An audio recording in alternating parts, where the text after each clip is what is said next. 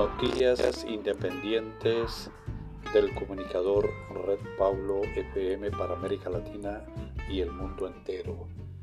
El histórico encuentro del Papa Francisco y el líder chiita en Irak, donde el cristianismo está peligrosamente cerca de la extinción. Los viajes del Papa Francisco en sus años de pontificado se han diferenciado de los de sus antecesores porque no han tenido como destino los grandes centros católicos del mundo, Europa, Sudamérica y regiones de África, sino que han viajado allí donde los cristianos son minoría.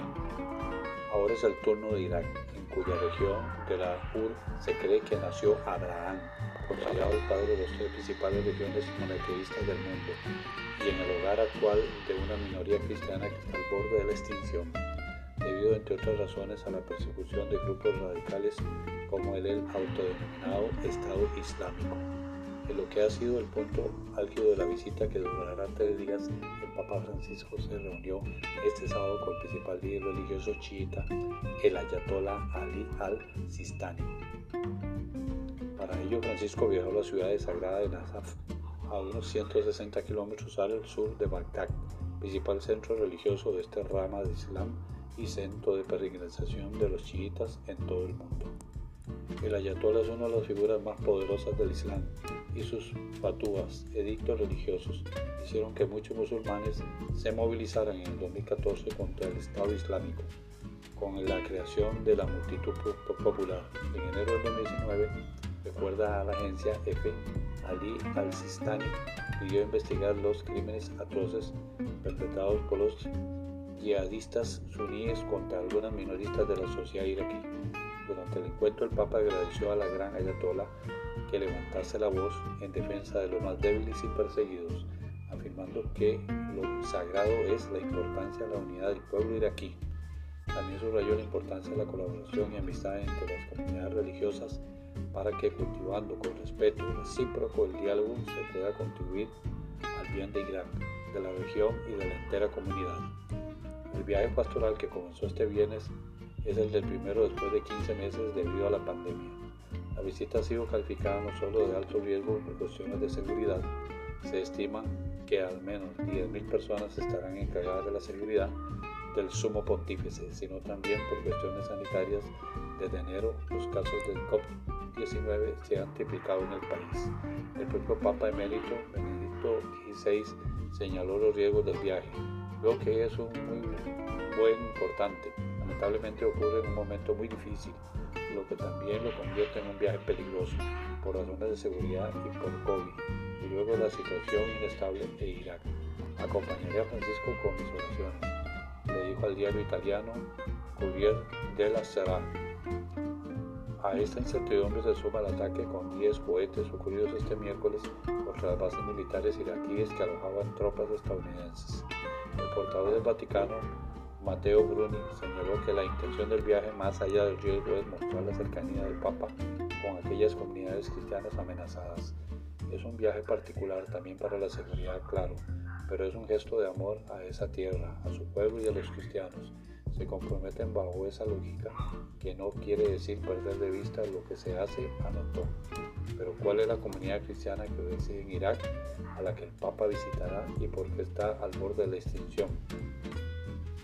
El viaje de cuatro días, que incluye una misa a campo abierto en una cancha de fútbol, tendrá en su itinerario las ciudades de Bagdad, Mosul, Erbil, Nafaf y Karagosh.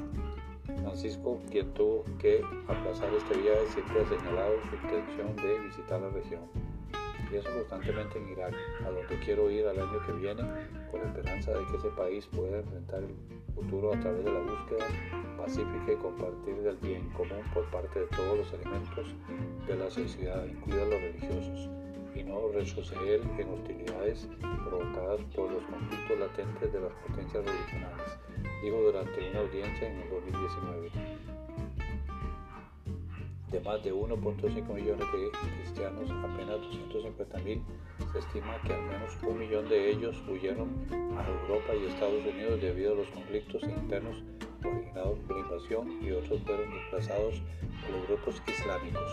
La advertencia más enfática sobre su inminente extinción la ha hecho varias veces el arzobispo Erbil, una de las ciudades que visitará Francisco, el reverendo Bazar Guarda. El cristianismo en Irán es una de las iglesias más antiguas, no la más antigua del mundo, y está peligrosamente cerca de la extinción. Lo que nos quedamos debemos estar preparados para enfrentar el martirio, lo dijo Guarda en el 2019. La presencia cristiana en Irak se remonta casi a la misma aparición de esta religión en la historia. De hecho, son más las localidades y los lugares nombrados en la Biblia que están ubicados en el país que lo que se ubica en la llamada Tierra Santa de Israel y los territorios palestinos. El punto de inicio podría ubicarse en el siglo XV, cuando en el concilio de Nicea se registró la presencia del obispo de la región de Mesopotamia. Después vino la creación de la Iglesia Oriental, que fue raíz en la zona norte del país, y el establecimiento del monasterio de San Elías en las cercanías del actual Mosul durante el siglo VI. En un artículo de la Conversation Dramatic Club, profesor de ciencia política en la Universidad de Nebraska, describió que la mayoría de los cristianos iraquíes son étnicamente asirios que pertenecen a la Iglesia del Oriente, una de las tres grandes ramas del cristianismo oriental. Su idioma para la oración es un dialecto del arameo, lenguaje en el que supuestamente hablaba Cristo. El profesor Kirin agrega que la mayoría de estas comunidades asirias pertenecen a la Iglesia Católica Caldea, que más de dos tercios de todos los cristianos que viven en Irak. Desde entonces comenzó una lucha para sobrevivir a las constantes persecuciones religiosas y políticas que han escalado en los últimos cinco años. El obispo Guarda lo resume en una frase ciertamente polémica. Hay un número creciente de grupos extremistas que afirman que la matanza de cristianos y yazidíes durante estos años ayudó a difundir el Islam dijo el reverendo iraquí.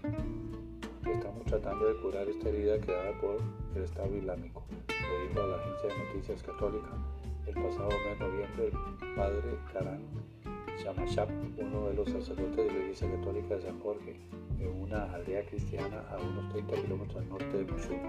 Nuestras familias son fuertes, han definido la fe, pero necesitan a alguien que les diga, lo has hecho muy bien, pero debes continuar con tu misión. Adiós, Amasha. Cuando el autodenominado Estado Islámico a mediados del 2014 e invadió la ciudad de Mosul, los cristianos fueron uno de los grupos más perseguidos por parte de los islamitas radicales. Tras el asalto inicial del grupo que se desplazó a más de 125.000 cristianos de sus lugares de origen, muchos líderes consideraron que esta es la lucha existencial final para el cristianismo iraquí. Hasta aquí la noticia. Red Pablo se despide. Muy buenas tardes.